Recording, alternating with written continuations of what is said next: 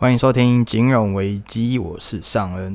今天的主题呢是讲虚拟货币是不是新的庞氏骗局啊？虚拟货币可以又叫做加密货币，那只是地方的称呼不同。那我之前看到一篇文章啊，我觉得蛮有意思的。他直接讲，它是一个规模空前的去中心化庞氏骗局，也是一种现代圈钱的一个把戏。但是骗局不等于诈骗。当政府和企业家都跳进去一起玩的时候呢，所谓的骗局就会转换成金融科技，也有可能会是未来的明日之星。那我们回顾一下，从今年初中国大陆封杀加密货币之后，比特币在一个月从六万三千美金暴跌百分之五十，到接近三万两千美金。那接着连续发生三件大事，又造成比特币大涨创历史新高。那为什么会这样做？因为虚拟货币对法币来说呢，就是一个威胁。为什么会是一个威胁呢？因为虚拟货币政府是无法控制的，因为它去中心化嘛。再来是说，它很难去追踪金流。对你可以说，区块链是非常容易追踪到每个区块链的每一笔交易都会有记录，但是真正的拥有者，你很难去追踪。诶，这一个加密货币的地址到底是谁拥有？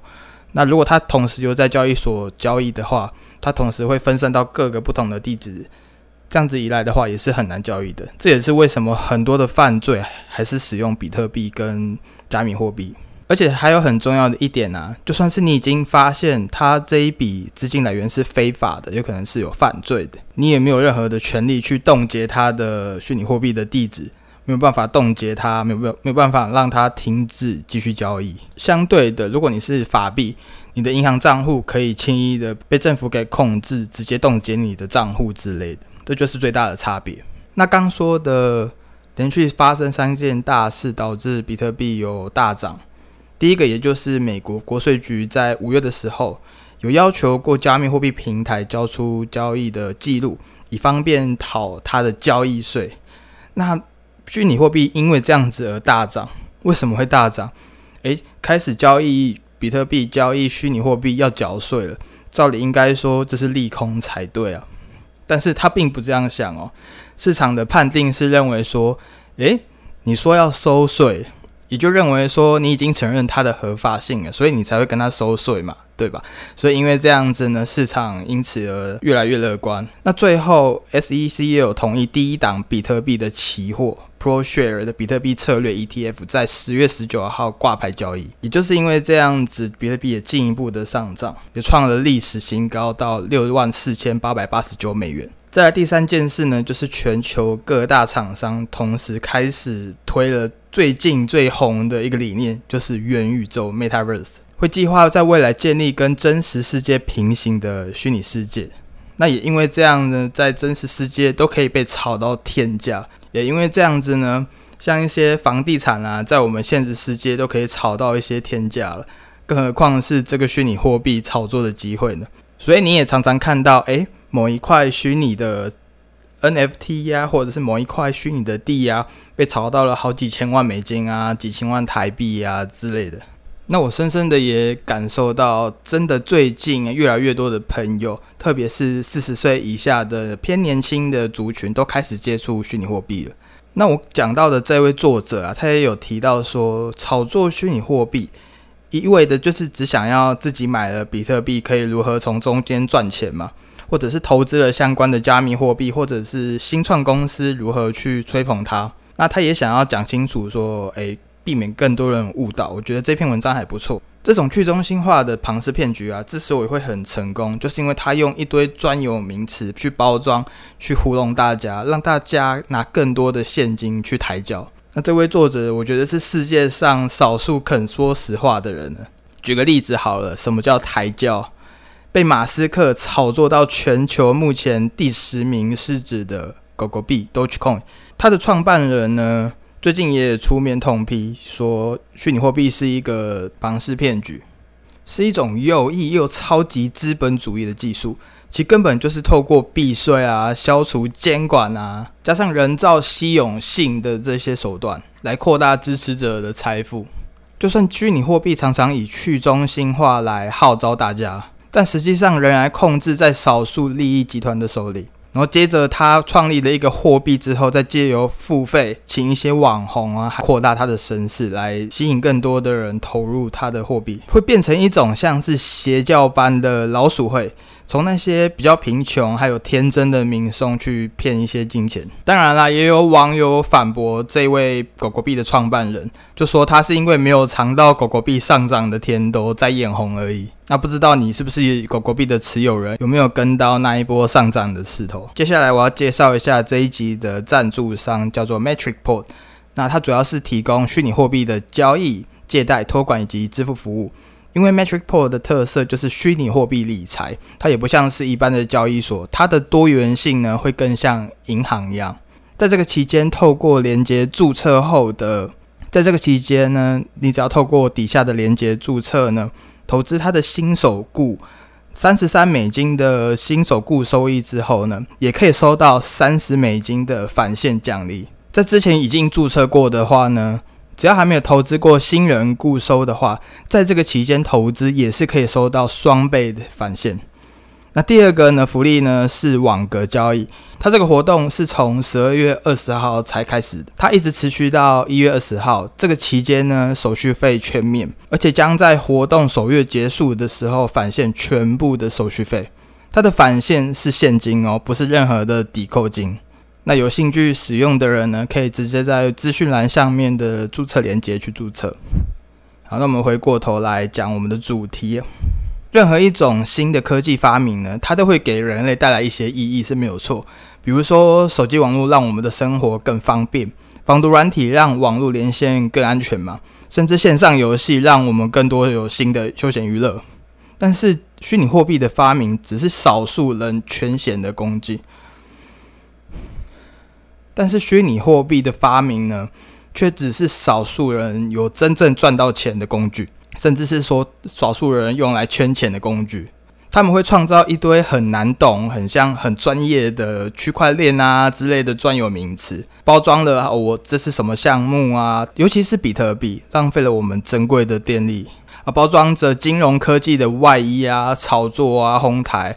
不只是唬了一堆投资人，还把金融监管机构耍得团团转。那他这篇文章后面也有讲到比较远啦，就是说哦，对人类的意义啊之类的，尤其是比特币啊，浪费了我们很多珍贵的电力，让人类面临温室效应。但我觉得这个讲的比较太过了。确实啦，比特币它会造成大家想要。投入挖矿嘛，那挖矿就会需要更多的电力。但我觉得真正的问题是，它还没有真正的实用性，没有被大家去接受去用来交易。那目前挂在市场上交易的虚拟货币有六千九百多种，总市值已经超过了二点六兆美元喽。一天的交易量已经超过一千亿美元。从这里我们就可以看到，现在炒作和洗钱的市场有多大。但是政府却什么好处也都没有捞到，想着想着就手痒啊！当然要开始讨论如何才能捞到好处嘛。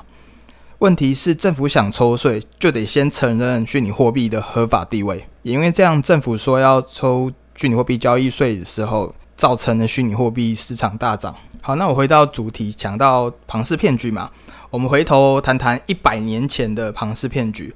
之前他庞氏骗局是这样的。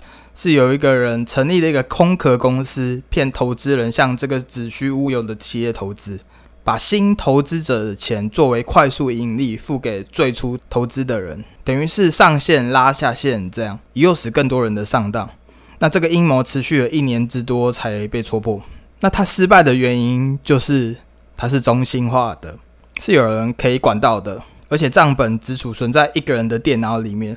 那那个人最后也被判刑了。但是虚拟货币不一样哦，虚拟货币它是去中心化的，也就是使用所谓的区块链技术，利用电脑演算法把账本分散，存在全球各个不同的电脑里面，包装成创新的金融科技，再经由社群来炒作，来扩大声势，然后拉高价格，再倒给新的投资者割韭菜，等于是上线拉下线。这个和一百年前的那场庞氏骗局其实有什么差别嘛？其实是相同类似的手法，只是这次呢更难去管了。它另外有一点呢，我觉得蛮重要的，一定要好好听哦。这个作者也有提到，利用以太坊智能合约发行的虚拟货币呢，大部分都不算是去中心化。为什么呢？呃，许多人误以为使用以太坊的智能合约就满足去中心化的条件。那事实上呢，以太坊只是利用区块链来确保智能合约不可以篡改而已。但是都经由单一组织或企业控制，并不具备区块链去中心化的特性。那这个和比特币或以太币使用区块链技术，利用电脑演算法把账本分散储存在全球各个多个矿工的电脑里面。而且没有单一组织或企业控制是不一样的，因为这样子，我刚刚提到的，现在加密货币已经超过六千九百多种，其中很大一部分是利用以太坊的智能合约发行的，仅有单一组织或是企业控制，所以这些都不算是去中心化的。因此，把稳定币啊或者虚拟货币说成是去中心化，会有多么有价值，其实只是用来唬外行人的手法而已。那大家也可以自由去查证，是不是真的是这样啊？我觉得是真的要特别小心一些没有听过的货币。我认为虚拟货币会被监管是迟早有一天的事情。比如说前阵子有一个新闻，在中秋节的时候，一个年轻的女生呢，因为看好虚拟货币的挖矿，把澳洲打工的积蓄全部投入，结果被骗了。为了投资虚拟货币呢，赔光了自己的积蓄嘛。那也因为自己是上线拉了下线，她也被律师告知可能会被告，那最后也就自杀了。所以只要牵涉到钱啊，一定会有人想出各种的花招来圈钱。嗯，大家想想看嘛，公司上市柜想要经过证券交易所那么严格的审查，还是会发生康友案、乐生案这一种骗局，让一大堆投资人受害。现在虚拟货币没有受到监管，那之后的后果你怎么说呢？可能各种骗局都在里面，然后又没有办法去追查。也因为这样，我认为监管单位一定要针对虚拟货币做监管，更要去了解这些科技背后的技术原理，不要因为业者用阻止新创的理由就吓退了哦，放任不管，而是要真正的去明白这些金融创新到底是真的还是假的，然后持续留意加密货币的发展，法规要跟上创新嘛，才能维护金融市场的健全跟稳定。但现在讲也只是美好的想象。那照目前的发展呢，这个去中心化的庞氏骗局已经慢慢转化成了金融科技。我并没有看不好他们的未来，我很看好虚拟货币。只是我们要更看穿很多一些小把戏在里面，千万不要被这些给糊弄过去。好，希望你们以后多留意，不要自己成为别人抬轿的韭菜啦。好，今天这一集就到这里，拜拜。